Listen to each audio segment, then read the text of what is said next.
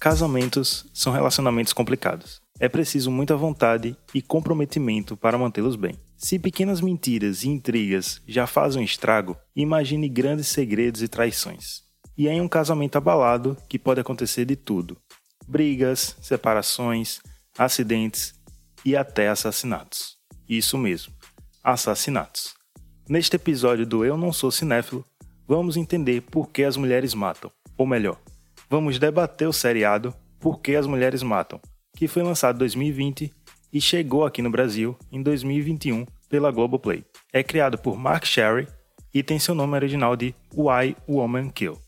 Eu sou Hector Souza e para debater essa série comigo eu trouxe duas mulheres que espero que não me matem, Gabi Ferreira e Malu Canário, as duas do Gente Pipoca, por ordem alfabética. Gabi, se apresenta aí pra galera. Oi, gente, meu nome é Gabi, é, eu não mato ninguém, apenas se for necessário. Malu, eu não tenho certeza, porque o filme favorito dela é Garota Exemplar, então vocês podem ficar um pouco com medo. Mas é isso aí, eu sou jornalista, sou do Oxente Pipoca e é nós.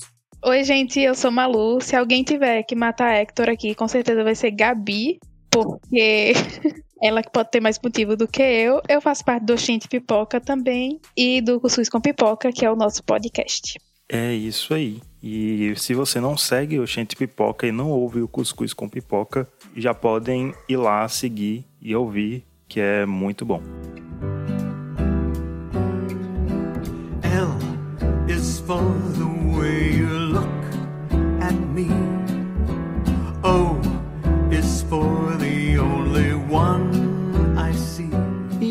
vamos aqui debater esse seriado que eu assisti antes de chegar aqui no Brasil pelas locadoras da vida. E aí chegou na Globoplay, a Globoplay fez uma propaganda muito forte da série que me surpreendeu até. E como eu já tinha gostado da série da primeira vez que eu tinha visto, eu quis trazer ela para cá pra gente debater. E aí, antes da gente começar o debate de vez, eu queria que vocês falassem um pouco das primeiras impressões que tiveram na série. O que vocês esperavam quando foram assistir, se é, atendeu às expectativas. Então, é, meu primeiro contato com a série, tipo, eu sabia de nome que ela existia, eu sabia do burburinho, mas eu não tinha visto trailer, não tinha visto foto, não tinha visto nada. Meu primeiro contato com a série foi através da propaganda da Globo, que eu achei muito impactante.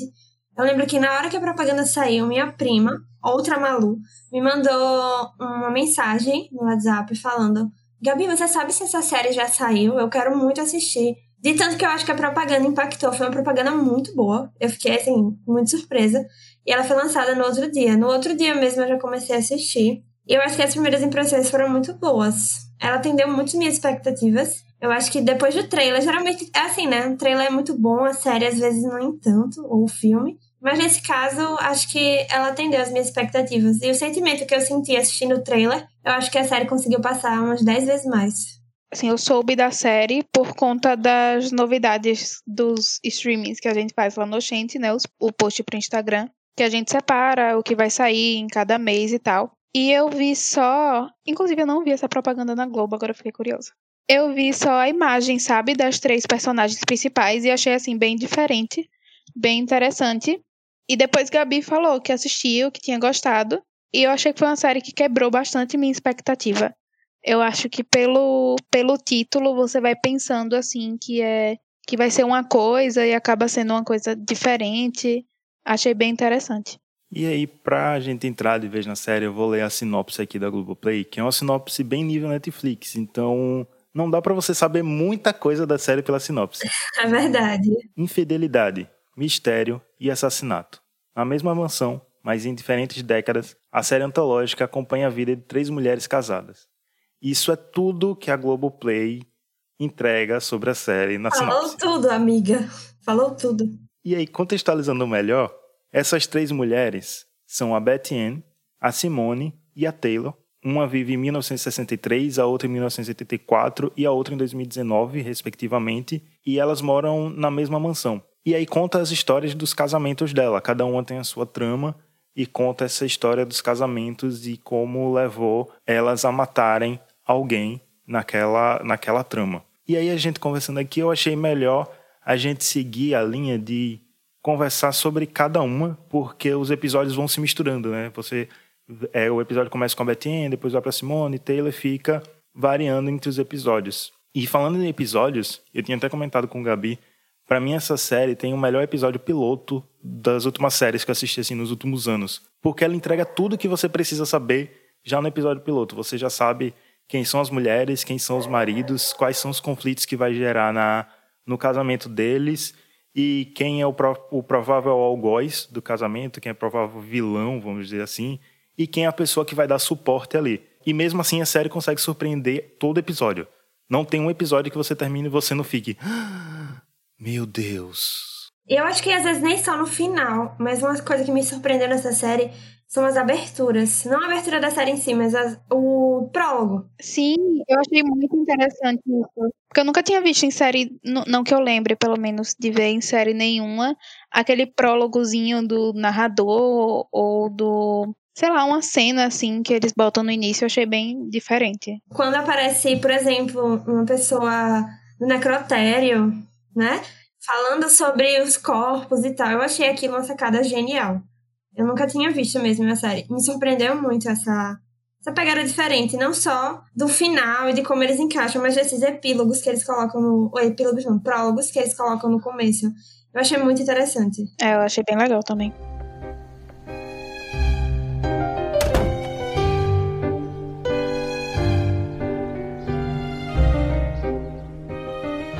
E aí a primeira personagem que a gente conhece é a Betty Ann, que é interpretada pela Jennifer Goodwin. Algumas pessoas podem conhecer ela de A Silver Time. Ela era Branca de Neve, se eu não me engano. E, inclusive, muitas pessoas conhecidas no elenco dessa série. Menina, me surpreendi com isso também, porque eu fui só conhecendo as três principais, né? Que já são, tipo, bem conhecidas. Tem a Lucy Liu, tem a Jennifer, né?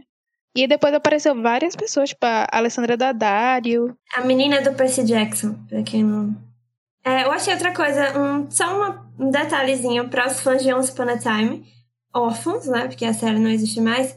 A Jen Jennifer, não sei como fala o nome dela, ela tá nessa primeira temporada. E na segunda temporada foi confirmada a Lana Parilla, que faz a vilã da Branca de Neve em Once Upon a Time. Fica aí pros fãs órfãos. E a primeira personagem que a gente conhece é a Betty que ela vive em 1963, então já apresenta aquela coisa bem conservadora, né? A mulher toda comportada, dona de casa, e o esposo, é, interpretado por Sam Jagger, a gente já, já entra nesse, nesse núcleo sabendo como vai ser isso. Ele é o cara provedor que trabalha o dia todo para levar dinheiro para casa e ela é a mulher que cuida de casa e quando ele chega tá lá o jantarzinho pronto. E nesse episódio piloto também a gente não não sabe de vez, mas já deixa ali as pistas que eles tinham uma filha e depois a gente descobre que a filha morreu, a Emily, e todo esse tempo a culpa ficou em cima da Betty Ann. E ela também conhece a vizinha que vai ser sua amiga durante bom tempo da temporada, a Sheila. E a gente vive nessa, nessa intriga, né? A gente descobre que o Rob tá traindo a Betty com uma mulher de uma lanchonete no bairro onde ele trabalha e fica nessa intriga, porque a Beth descobre, mas ela não quer contar pro Robbie e faz uma vingança digna de filme de psicopatia, digna de uma temporada de Killing Eve. Verdade. Digna de garota exemplar. Então, eu acho interessante na narrativa da BSN, foi uma coisa que me pegou muito, foi o fato de como ela começa e como ela termina. A evolução dela, né? A evolução e a revolução, eu acho que a gente poderia dizer assim, né? Porque ela começa uma pessoa tímida, ah, eu preciso trabalhar em casa para servir meu marido, eu preciso fazer o jantar que ele gosta, eu preciso fazer tudo que ele quer. E aí ela para e descobre que está sendo traída. E ela vai se autoavaliar e tentar descobrir, tipo, será que foi alguma coisa que eu fiz, né? Será que eu não tô agradando ele direito? E ela vai, assim, crescendo durante a temporada de um jeito tão absurdo que o arco dela, o fechamento do arco dela, eu achei sensacional. Eu gostei muito de ver como, mesmo naquela década, né, na série, em 1963, como você falou, ela conseguiu se impor do jeito dela, usando as ferramentas que ela tinha. Eu achei, assim, sensacional. Para mim, ela é uma das minhas personagens favoritas da série. Gostei muito. E eu acho que isso muito também puxa da atriz. Eu não conhecia muito o trabalho dela. E me surpreendi muito. Eu não, não conhecia. E realmente ela me. Assim, fiquei apaixonada. Tanto pela atriz, tanto pela personagem. Eu acho que é uma das minhas favoritas mesmo. Eu acho que, tipo, o que me impressionou, o que eu gostei bastante da Beth Ann, é que no começo ela não percebe o jeito dela, entendeu? Ela não percebe que ela é daquela forma. Que ela é travada, que ela depende do marido, que tudo isso, tipo, é naturalizado, como era na época. E aí, outras mulheres, tipo, além da traição do marido, claro que foi o maior gatilho, mas outras mulheres chegam na vida dela e aí, tipo, tentam mostrar tanto a Sheila quanto a April e a Mary também, tipo, chegam na vida dela e ela percebe um pouco através da, dessas mulheres o que tá acontecendo, sabe? De pouco a pouco. Outra coisa que me impressionou também é porque eu sempre achava que o marido dela ia melhorar. Não sei se isso aconteceu com vocês. Mas eu ficava tipo, ah, agora então ele melhora. Ah, então é agora que ele melhora. E aí no final eu fiquei tipo, meu Deus. Porque eu tava pensando desse jeito, sabe? Era bem claro o que ele tava fazendo, tipo, a manipulação. E até o. Quem tá assistindo, a gente tem um costume de achar que o final vai ser feliz, sabe? Mesmo o título da série sendo porque as mulheres matam, você fica tipo, ah, eu acho que ela não vai matar, não. Eu achei engraçado também é, que ela foi a única das três que realmente orquestrou o assassinato. E mesmo assim, é uma personagem que se mantém empática. Eu achei engraçado, porque o jeito que ela trata as outras mulheres, o jeito que ela trata as outras pessoas, inclusive até a própria amante do marido, como ela se preocupa com ela em certas situações. Eu achei uma personagem muito complexa e ao mesmo tempo uma personagem muito certeira, sabe? Eu achei, achei ela muito pontual. Sim. E eu achei engraçado da Beth Ann também, que, claro, fora a parte de matar uma pessoa, não diretamente, porém indiretamente. Só isso. Só, só tirando a parte que ela orquestrou um assassinato. Ela orquestrou um assassinato. eu achei ela muito, tipo, eu consegui enxergar minha avó, sabe? Tipo, uma coisa assim. O jeito que ela fala, fala falava no começo do marido, o jeito que ela servia o marido e que ela não podia ter uma coisa própria, sabe? Aquela parte que ela tenta tocar o piano e o Rob para ela, tipo, ai, pega lá azeitona pra mim, porque eu não, não tô achando. Eu fiquei, tipo, nossa, é, eu consigo, tipo, imaginar isso acontecendo com minha avó, com, com pessoas que estão perto da gente, sabe? Eu acho interessante que esse arco da Betinha toca em relacionamentos abusivos em dois níveis. Porque tem o dela, que a gente percebe ali que é um relacionamento abusivo psicologicamente, porque ele até diz, tem uma parte que ela diz que precisa de mais, precisa fazer alguma coisa que anime ela, porque ela não aguenta mais ficar em casa. E aí ele fala, né? Você pode fazer qualquer coisa, portanto que tenha meu jantar na mesa quando chegar em casa. Ou seja, ela precisa estar refém dele, precisa estar ali para servir ele. E depois, mais para frente, a gente descobre também que ela tem esse sonho de ser musicista, de tocar piano, e ele barrou esse sonho quando eles se casaram. E no outro nível tem o, a Mary, que é uma coadjuvante da, da Bethany, que tem um relacionamento abusivo no nível que a gente mais conhece, no nível que é mais óbvio, vamos dizer assim, que é o agressivo mesmo. E extremo, né? Sim, o extremo, que o cara além de abusar psicologicamente dela, bate nela no nível dela parecer com o braço quebrado e dele xingar ela no meio da festa. Então acho que esse esse arco consegue tocar em vários pontos sensíveis sobre relacionamento abusivo, mas toca bem e não no sentido de ficar pesado, nem no sentido de militância, sabe? Ele toca no sentido de, ó, oh, isso daqui acontece, sabe? Eu achei interessante também a frase da April quando a Beth Ann tá falando com ela sobre a vizinha, que ela acha que a vizinha dela tá sofrendo.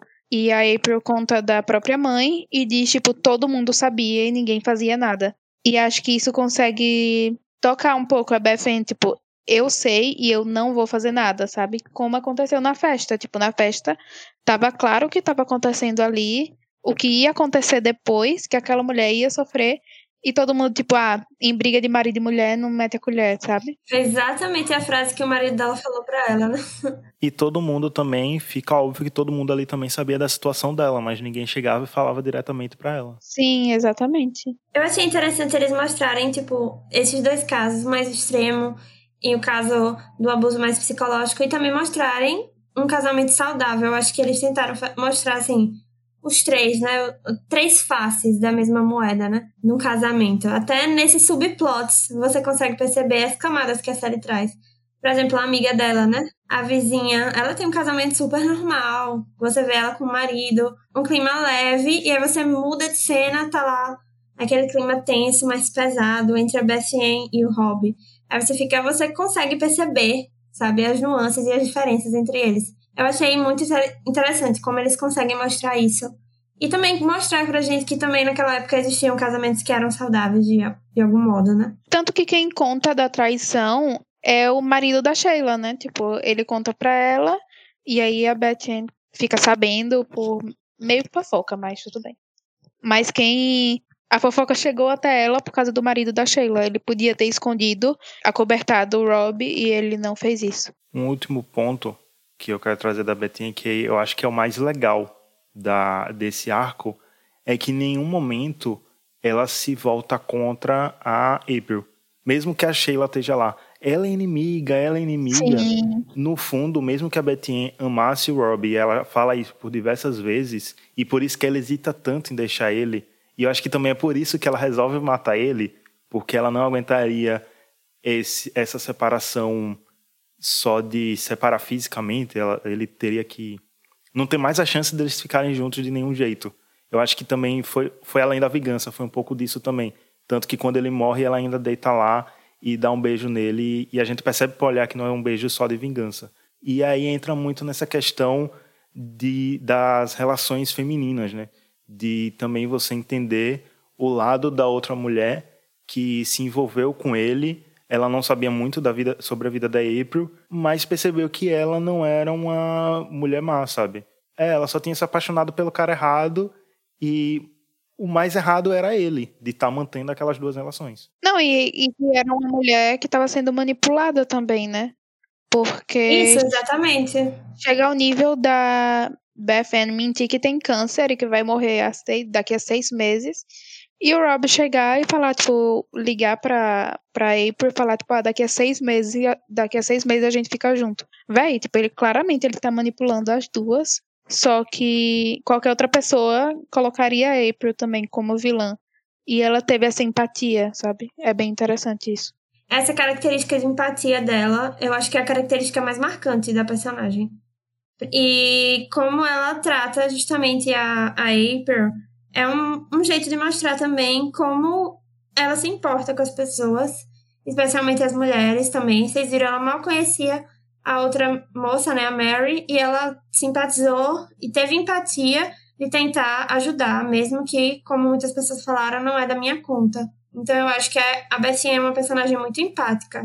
Apesar de todos os pesares dela causar um assassinato, ela é muito empática. Acho que vem muito também do que ela sofreu em relação à filha, né? O sofrimento também de você ser uma pessoa muito solitária, eu acho que causa. É, pode ter causado isso nela.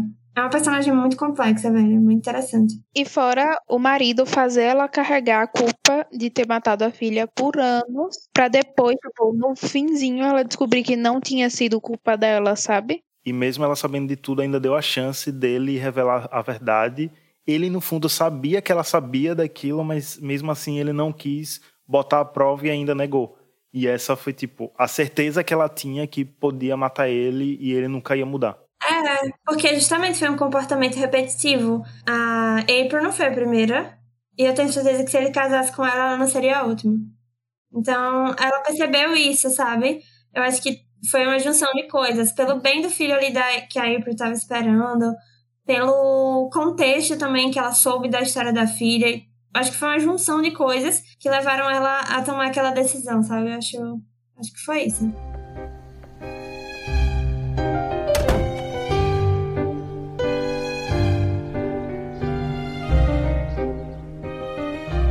E agora trazendo para a segunda personagem que a gente conhece, já em 1984, é a Simone Grove, interpretada pela Lucy Liu, todo mundo conhece a Lucy Liu do, das Panteras, o de 2000, a versão de 2000. E é uma personagem que ela já nos conquista de cara pelo seu charme. Ela é toda charmosa e a própria atriz já tem um carisma enorme. Então ela consegue colocar esse carisma muito grande na personagem, mesmo Simone sendo uma pessoa super vaidosa e que se fosse na vida real, eu tenho certeza que a gente não gostaria dela, porque ela já se demonstrava uma pessoa muito egoísta, muito de pensar muito só nela, é isso, egocêntrica. E aí a gente conhece ela, ela tá dando uma festa com o Carl, o seu esposo, na casa dela, e ela recebe, na verdade ela encontra na mesa um envelope e aí quando ela vai abrir, é envelope do Carl beijando outros outros homens. Na verdade é só um homem, é uma sequência de fotos dele beijando outro homem. E aí ela descobre que ele é gay e eles estavam casados há 10 anos e ele escondendo isso desde sempre dela. Lembrando que esse arco se passa em 1980, 1984. Então era uma época que não era tão comum os homens se assumirem, principalmente homens mais velhos. E também o que dá um, um principal plot para a mudança dela foi o, o período que a AIDS teve muita alta. Então estava muito alto os casos de AIDS e sempre ligados aos homossexuais. Era basicamente uma sentença de morte, né? Então. De morte não só de vida, mas social também. E a série mostra muito bem isso. A gente vê, tipo, que não só ele, mas os dois passam a ser excluídos de completamente tudo por conta da doença e, tipo, não tinha compaixão, sabe? Tipo, o médico vazou a informação, cagaram toda a vida deles dois, sabe? Porque o, o Carl ficou doente. E é horrível você ver isso, né? E ele falando dos amigos também, que ele fez depois e que iam morrendo de um em um. Você começa a imaginar que é uma vida bastante solitária, né? E antes da gente descobrir, e a Simone também descobrir que o Carl estava doente, ela resolve se vingar dele. Ah, você tá me traindo? Beleza, eu vou trair você também e ela acaba se, se envolvendo com Tommy, que é um rapaz de 18 anos que diz estar apaixonado por ela desde os 13. E aí ela fica nesse conflito. Ela é uma mulher de 40 anos que está se envolvendo com um garoto de 18 anos que começa sendo um envolvimento sexual, só que logo ela começa a envolver sentimentos também. Desde, desde o início, é, deixa muito claro que o Tommy estava apaixonado por ela, mas ela vai se envolvendo aos poucos emocionalmente nisso. Mas no fundo ela sabe que nunca vai dar certo, que é uma coisa moralmente errada e ela se penaliza muito por conta disso. E detalhe, é filho da amiga dela, né? Tem esse filho da melhor amiga dela. A melhor amiga dela. Eu tenho uma pergunta. Na hora que eu tava assistindo a série, eu sabia que a gente ia gravar o podcast. Eu fiquei, ah, vou perguntar isso a eles. O que vocês acharam desse, dessa relação é, dela com o Tommy, porque enquanto eu assistia, tipo, eu entendi o lado dela, sabe? Eu meio que entendi o que ela estava fazendo. Mas aí eu comecei a imaginar se fosse o contrário, tipo, se fosse um cara de 40 anos com uma menina de 18, que é uma coisa que acontece muito na vida real, só que eu abomino muito, sabe? E eu fiquei, nossa, é muito bizarro, mas eu gosto tanto dessa personagem que eu não quero julgar ela. Não sei se vocês passaram por isso, mas eu passei, tipo, assistindo.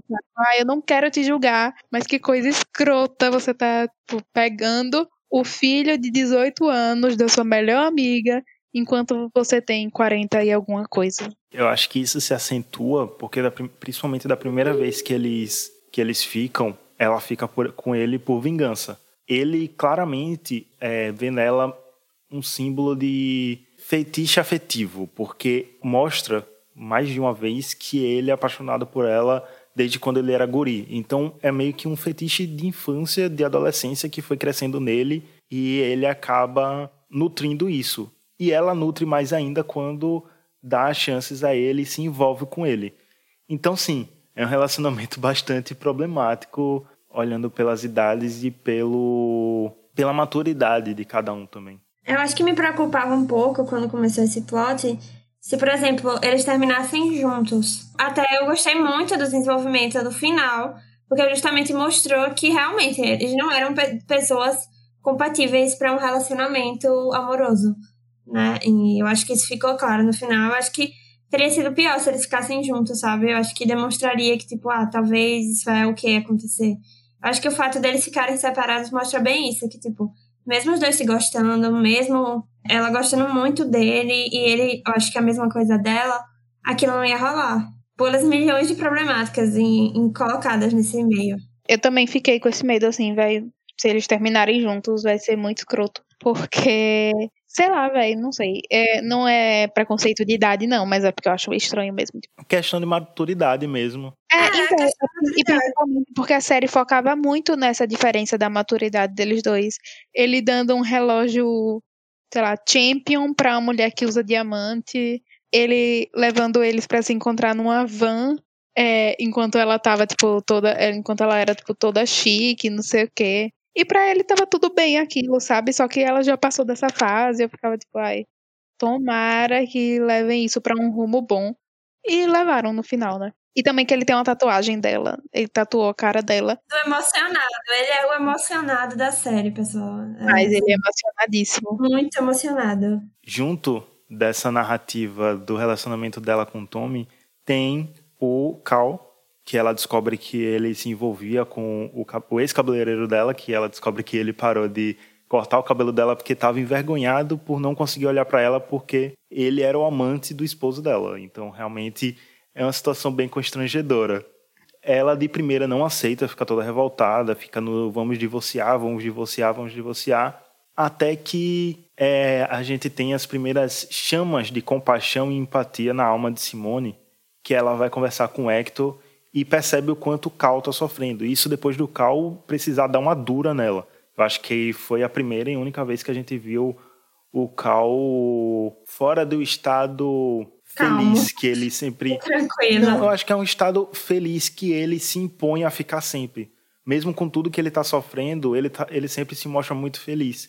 Eu gostei muito da Simone, mas eu tive uma empatia surreal pelo Cal. E eu acho que isso vai muito também da relação entre eles dois. Que como vai sendo construída e como no final ambos se confortam, sabe? Como eles começam a ser honestos um com o outro. É, depois que eles descobrem tudo, os segredos um do outro, eles conseguem trabalhar uma relação, mesmo que de amizade, mas baseada na honestidade, no carinho que um tem pelo outro. Eu acabei assim achando isso, como eles mostraram essa relação uma das coisas mais bonitas da série. E a gente, por exemplo, a gente passou a série toda sabendo que a Betty ia matar o Robbie. Já no arco da Simone, a gente passa a série toda dizendo: esse arco é tão legal que ninguém pode morrer. E a gente fica muito confuso do quem Sim. vai matar quem, que a Simone vai matar quem.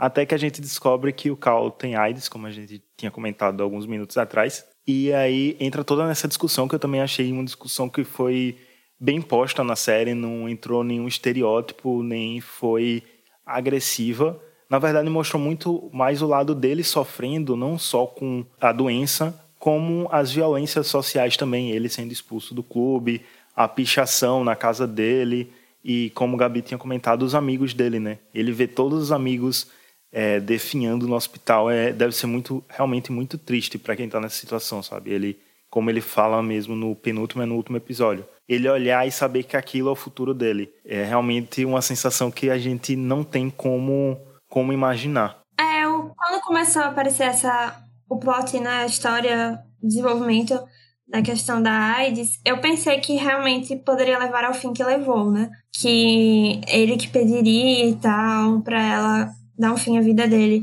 Só que eu achei, assim, o jeito que a série tratou, uma forma tão humanizada, que eu não senti essa sensibilidade vendo outras séries quando trata do tema, né? E querendo ou não, não sei se vocês sabem, mas a eutanásia é um tema que às vezes aparece recorrente em alguns filmes, algumas séries, né? Principalmente para pessoas que têm algum tipo de sofrimento, alguma coisa mais crônica. Eu lembro daquele filme Como Eu Era Antes de Você, que abordou a, é, a eutanásia mas de uma forma bem, assim, superficial. Eu achei bem romantizado. Então, eu não senti isso com a série, né? Eu senti que a série, ela foi bem pontual em em tratar desse assunto. E eu achei engraçado porque no primeiro episódio, quando a Simone descobre que está sendo traída e da forma que está sendo traída, né? Ela foi a primeira pessoa que eu pensei, ah, essa aí vai matar o marido. Na mesma hora eu pensei, ah, essa aí vai derrubar da escada, sei lá. Tanto que quando ele, no primeiro episódio, ele finge tomar os comprimidos, né? Ele finge tentar suicídio, no caso eu fiquei tipo, nossa, ela vai matar ele por causa disso. Tipo, eu ficava procurando, sabe? E com o tempo, ela era a única que eu não conseguia achar um motivo. Tipo, mudou muito o personagem. O personagem teve uma evolução enorme ao longo dos episódios. E foi de uma forma muito. Não lenta, mas de uma forma muito natural. De uma forma assim que você consegue acreditar. Não é, aquela, não é aquele personagem que dorme ruim e acorda bom. Não, ele é, você consegue ver os degraus, assim, de, de evolução da Simone. Cada gatilho que gerou essa mudança nela, né? A série mostra muito bem isso. Isso, exatamente. Eu acho que tem um último ponto que a gente pode tocar sobre a Simone, que chega até a ser um alívio cômico, mas é uma relação bem, bem louca, que é quando aparece a filha dela, que é literalmente o espelho da Simone que a gente vê no primeiro episódio. Depois a filha some, a gente não sabe o que foi que rolou do casamento, se decidiram não ter casamento. Eu ia falar isso, sumiu, né? Causou o caos ali. Sumiu, foi. Todo mundo se descobriu LGBT. E aí depois, tipo, tchau, tá bom.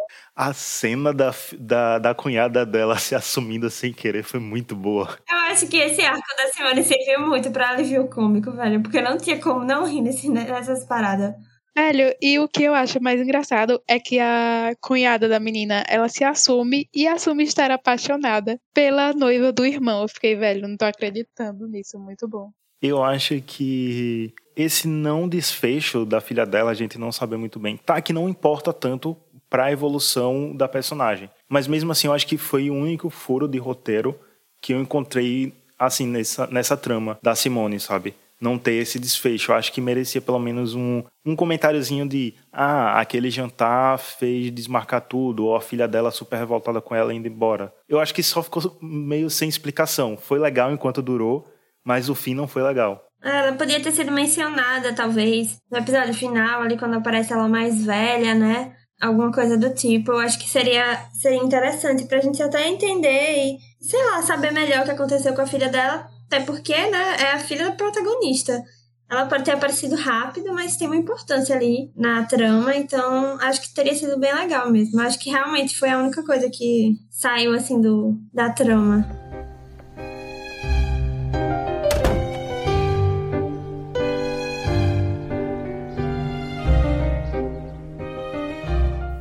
Para terceira e última protagonista que a gente conhece, já em 2019, que foi o ano que a série foi produzida, conhecemos a Taylor Harding, que é interpretada pela Kirby Horrell Batiste, que fez algumas séries, mas logo quando eu bati o olho nela, eu lembrei que ela era a namorada do Shiri em The Good Place. Foi logo que eu. Eu conheço essa mulher de algum lugar. Aí eu lembrei. Ela é a única personagem negra de destaque. E a gente conhece o esposo dela, o Eli Cohen, que é interpretado por Reid Scott, e a gente já percebe que essa é a relação de casamento mais complexa. Ela é uma advogada, ela é cheia de sucesso, enquanto ele é um cara frustrado com a profissão dele. Ela já pergunta para ele de primeira, logo no, nos primeiros minutos que eles aparecem, se ele conseguiu avançar alguma coisa na escrita. Então a gente fica ali, ele é roteirista, escritor, mas meio que fracassado, não, não faz sucesso há um tempo. E ela é quem sustenta toda a casa, e eles moram numa casona, sabe? Numa mansão, e são só eles dois. E aí a gente descobre que. Descobre não, né? O Eli deixa isso muito escancarado. O roteiro escancara isso na cara da gente, porque é o que vai levar a trama principal da Taylor. A gente é, sabe que ela é bi e eles têm um relacionamento aberto. E isso vai levar o porquê da trama. E entra a Jade, que é interpretada pela menina de Percy Jackson, como falou Gabi, e ela é meio que um amante, um dos casos desse relacionamento aberto do da Taylor. Só que ela também tem um namorado, e esse namorado é abusivo e está perseguindo ela.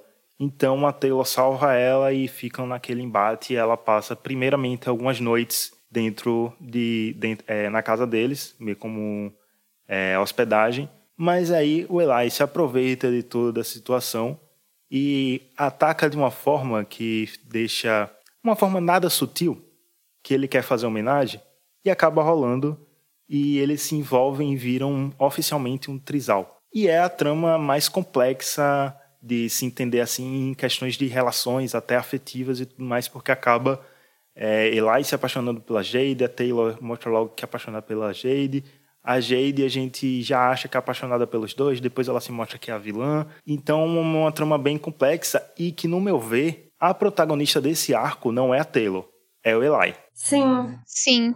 Eu não gostei muito disso.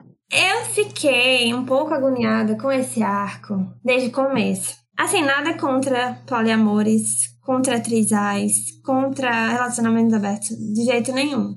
O meu problema foi eles usarem o fato dela ser bissexual como se fosse uma necessidade dela ela ser precisar de um casamento aberto para ela não trair. Isso ficou claro para mim nos últimos episódios, eu acho que no penúltimo episódio, que é quando ele eles já sabem lá do rolê dela, da outra menina lá. E eles conversam isso, né? É porque ele fala, tem uma hora que ele vira e fala pra ela, não, porque você é bi, não sei o quê. Eu fiquei muito irritada com essa, esse arco por conta disso. E eu acho que também ele é o arco que tem mais erros em questão de roteiro mesmo e narrativa. Justamente por isso que você comentou, Hector. A protagonista para mim não foi ela, foi ele. Toda a questão das drogas e lidar com o vício. Tem uma parte mesmo, acho que ali no meio do pro final da série, que ela dá uma sumida.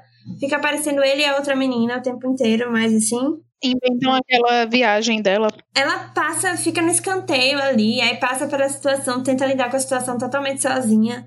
E ele tratando ela de uma forma bem escrota, não sei se é por causa das drogas ou, ou porque, sei lá. Enfim, eu acho que ela é a personagem que mais sofreu no roteiro.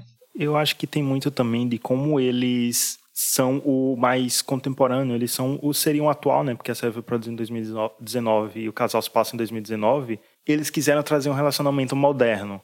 Só que eles erraram muito nessas modernidades, sabe? Os roteiristas não conseguiram medir a mão nessas modernidades e acabou ficando com várias falhas de roteiro. E essa viagem dela, que ela passou, acho que foi um episódio que ela só teve umas três cenas, que teve até a cena com as irmãs, que é quando a gente descobre o passado do Eli, dele viciado em drogas, que ele quase faliu e, é, o casal, né? Que ele quase faliu o casamento e que as irmãs não gostam dele. E também que ela meio que desperta essa suspeita de Eli e Jade pode estar em um envolvimento que ela não queria que eles tivessem.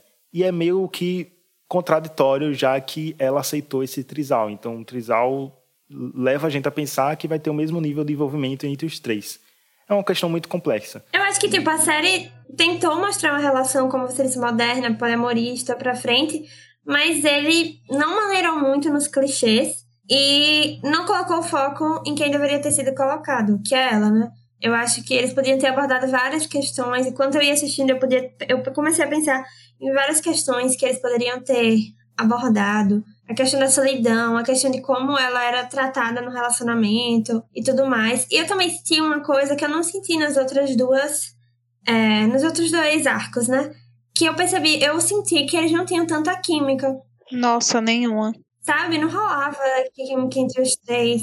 Essa questão de forçar a modernidade que vocês falaram tem a ver um pouco com uma coisa que eu ia falar.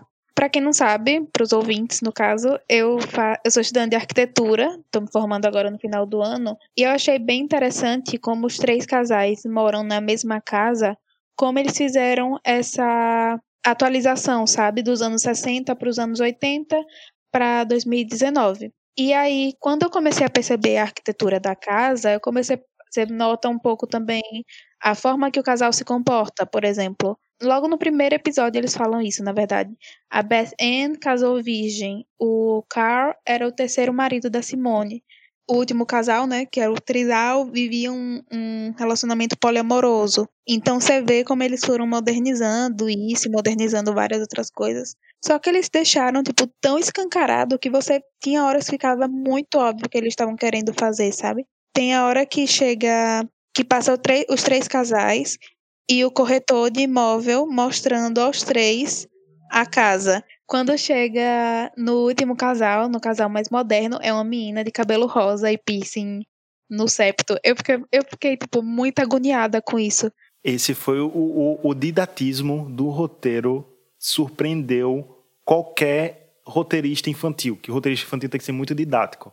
O didatismo dessa cena surpreendeu qualquer roteirista infantil. O didatismo dessa cena foi nível nulo. Eu fiquei, velho, não precisa disso, sabe? Nem todo mundo precisa ter piercing no septo e cabelo rosa pra ser de 2019, nem viver num relacionamento, num relacionamento poliamoroso. Não que esteja criticando que isso seja parte da série, claro, foi uma escolha deles e deu o que deu.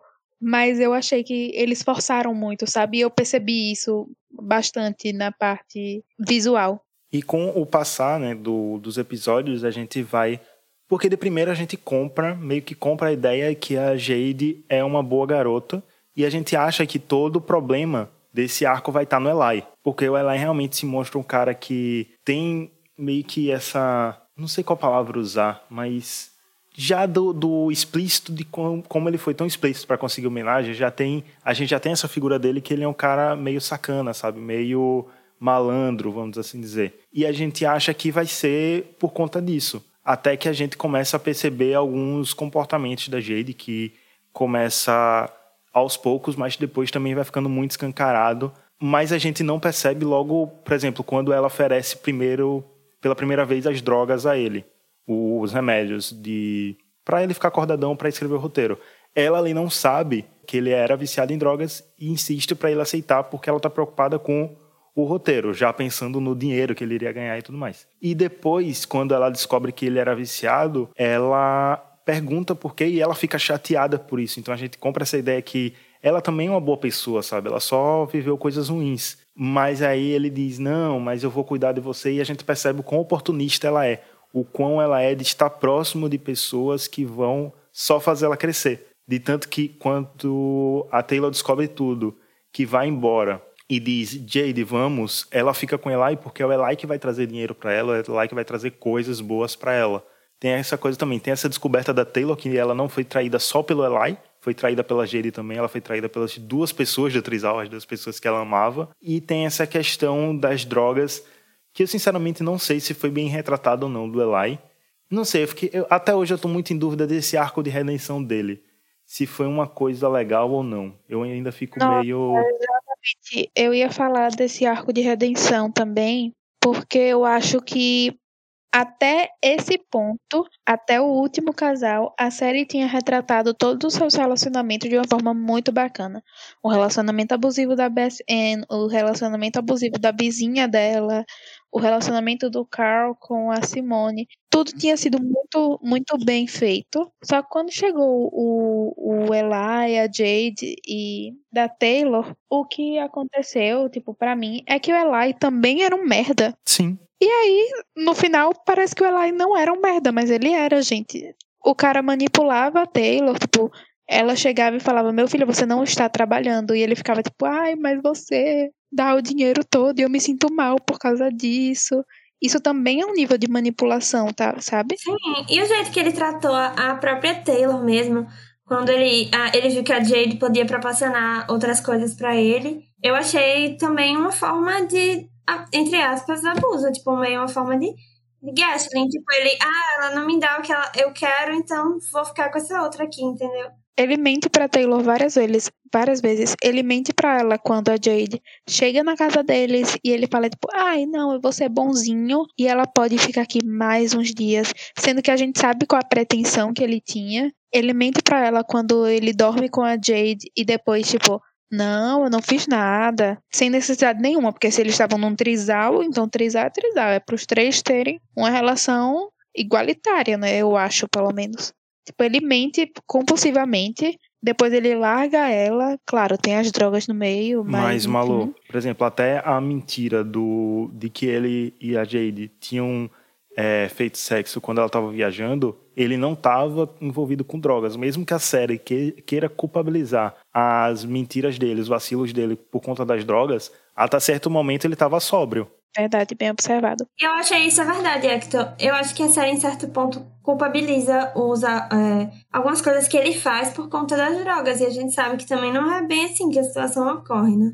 Eu achei engraçado também que, não passando pano, mas passando um pouco de pano, na hora que a, na hora que a Taylor sente ciúmes, eles meio que jogam esse rótulo de relacionamento abusivo meio que no ar, sabe? Assim, tipo, olha, a Taylor tá com ciúmes, né? O que será que ela vai fazer? Tanto ciúmes quando a, a Jade encontra uns amigos e eles convidam ela para viajar. Estão lembrados disso? Sim, sim. aleatória também no meio da temporada. Mas eles jogam esse rótulo de relacionamento abusivo pra Taylor e depois passam um panão pro Eli. Tipo, eu fiquei, tá, meu amigo, se você vai culpar um, culpa os dois, né? Tanto que por muito tempo eu pensei que a morte desse, desse arco ia ser do Eli. Seria a Taylor matando o Eli. Até a gente descobrir que a Jade não se chama Jade, e que ela tinha queimado a casa dos pais adotivos dela com eles dentro. Então, realmente ela. Muito boa essa menina Percy Jackson. Ótima. Realmente boa. uma pessoa que, que mereceu ser assassinada. Eu também acho, com certeza. Na verdade, quando eu assisti o primeiro episódio, eu pensei que elas duas, por algum motivo, iriam ser sacaneadas por ele e iriam matar ele juntas. E não sei se vocês tiveram essa sacada, mas nesse último arco, a gente tem duas respostas porque as mulheres matam. Porque duas mulheres matam, né? A Jade mata o ex-namorado dela porque ela queria a grana e ele não queria dar. Então, ou seja, as mulheres também podem matar por pura maldade, por serem uma pessoa ruins. E a Taylor que acaba matando a Jade por conta de dela ser ela e não tem muita explicação. É, invadir a casa dela, é, pois é, invadir a casa dela, tocar o terror lá com o homem e ficar escondida no armário, ameaçar com a faca. A bicha era uma meia psicopata mesmo ali, viu? Total, totalmente psicopata.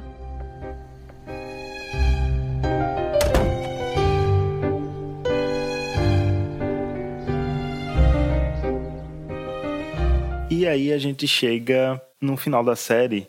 Vou pedir que vocês falem destaques, uma coisa que impressionou muito na série e a gente não comentou, porque uma coisa que eu quero destacar aqui são as transições. As transições dessa série são simplesmente maravilhosas. E você assistir a cena dos assassinatos é um espetáculo por si só. Porque passear pelas três casas, os três momentos ao mesmo tempo, e aquele jogo de câmera com, com os efeitos que parece quase um plano sequência, tem pouquíssimos cortes ali. E a música de fundo, o tango do da Simone e o Cal dançando enquanto os outros assassinatos acontecem. É uma cena muito perfeita e todas as transições também são muito boas, deles conseguirem passar de um tempo para o outro com ganchos muito bons. Por exemplo, uma pessoa abre a porta do lado de fora e quando abre de dentro já é uma outra personagem, sabe? Já está em um outro arco. É, eu achei as transições muito boas. Aí qual foi o, o, o destaque assim para vocês? É, eu acho que esse trabalho de direção e montagem e que você comentou, eu acho realmente é um dos pontos mais fortes mesmo, como eles conseguem brincar entre os três arcos, os três tempos diferentes, e como eles mesclam isso. E eu acho que outra coisa que me, me pegou bem na série, principalmente o destaque, eu acho, que é como eles contaram a narrativa.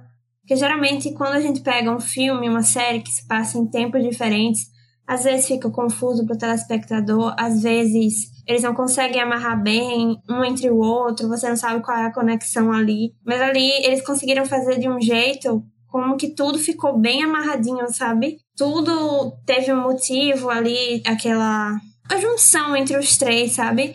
Eu acho que eles conseguiram fazer isso de forma que não ficava confusa. Todo o trabalho, eu acho que também da entra também como o Malu comentou, o trabalho da produção, do design da, da casa. Eu achei assim, esses foram os pontos que mais me se destacaram para mim e obviamente as atuações. A gente não pode deixar de falar. Eu acho que o trio principal tá muito bom, apesar que a Taylor merecia muito mais destaque do que foi dado a ela. Acho que ela ficou ainda em segundo plano por causa do, do Eli. Mas as três são muito boas. Tanto o elenco de apoio também, né? Os secundários são muito bons. Mas elas três são perfeitas, é. Entregaram atuações muito boas e as três tiveram momentos muito marcantes. E foram muito, assim, acho que assertivas, no, especialmente nesse episódio final. Eu acho que as três estão maravilhosas. Eu acho que meu destaque, uma das coisas é o que eu já falei aqui, da arquitetura, da cenografia, na verdade. Não sei se é porque é minha área, mas eu percebi muito essas coisas, sabe? De como eles mudaram o cenário, de como. Até tem uma hora que o Carl, na cena dos corretores também, de quando eles estão indo visitar a casa. Ele fala, tipo, nossa, que parede feia, não sei o quê. E aí depois o casal de atualmente, o Eli, fala, nossa, mas a gente vai ter que fazer uma reforma aqui, porque tá muito feio também. Então a gente consegue ver, tipo, essas modas, tanto no figurino quanto no cenário. As transições também são muito boas. A cena do a cena final de todo mundo junto na mesma casa, porém em casas diferentes. Eu achei assim uma obra de arte aquela cena. E os relacionamentos também como eles retrataram. Eu acho que o meu menos favorito com certeza foi o Trisal. De qualquer forma, eu achei interessante, achei engraçado. A série pesa bem o drama com comédia. Acho que principalmente os dois primeiros casais, a Simone e a Beth Ann, elas são, tipo, mais o alívio cômico um pouco, ao mesmo tempo que passam por situações muito difíceis. Tudo isso eu achei bem legal. Eu acho que é uma série tipo, muito fácil de você maratonar, sabe? Você sente e assistir tudo num dia só. Achei isso bacana. O clima da série me lembrou um pouco Good Girls, Malu. Eu não sei se vocês já, vocês assistiram. Vocês já assistiram? Agora, eu, tipo, eu, tô, eu fico pensando, né? No que é que eles vão fazer para a segunda temporada, porque eu acho que esse arco fechou muito bem, entendeu? Vai ser uma antologia, como American Horror Story, sabe? Hum, sei. Eles vão tratar de outro, ou vai ser outros protagonistas agora. Eu achei interessante. Eu ia puxar exatamente esse gancho, porque a gente já sabe que vai ser uma antologia, que vai ser personagens diferentes, histórias diferentes. Eu só fico preocupado com uma coisa, porque os três, é, os três arcos giraram em torno da infidelidade, né? Tudo veio a partir da traição. Então, se eles forem usar isso de novo, pode ficar muito repetitivo. Então, eu estou muito curioso e ansioso aí para como eles vão se renovar para essa segunda temporada, porque a primeira temporada realmente veio muito boa. Um, um... Foi uma surpresa muito grata, sabe, para a gente assistir. Então, fica uma expectativa grande para essa segunda temporada. Eu acho que ele tem muito pano na manga, porque assim, não sei se vocês sabem, mas o criador dessa série é o mesmo criador de Desperate Housewives, que é a gente conhecia aqui como era, meu Deus, Donas de Casas Desesperadas, passava na Sony. Foi uma série que começou em 2004, meu Deus, até 2012. Foi uma série que ficou muito tempo no ar. Tem a Eva, Longo Eva Longoria.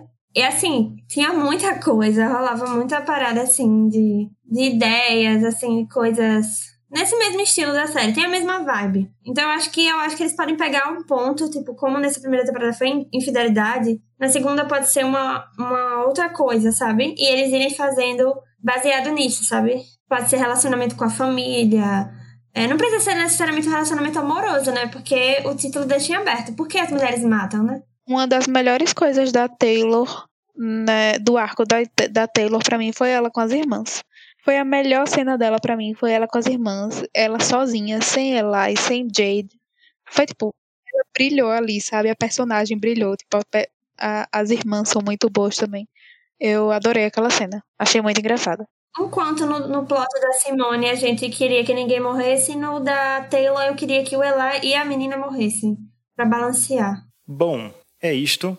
Espero que vocês que ouviram até aqui tenham gostado do debate, porque eu gostei bastante. Era uma série que eu estava muito ansioso para falar sobre quando ela estava saindo nas locadoras da vida. Ninguém tinha acesso a elas, porque ela foi uma série nada comentada até a Globo trazer de vez e fazer muita propaganda dela. Então, eu estou feliz que pessoas tenham assistido essa série, porque é uma série muito legal, muito boa.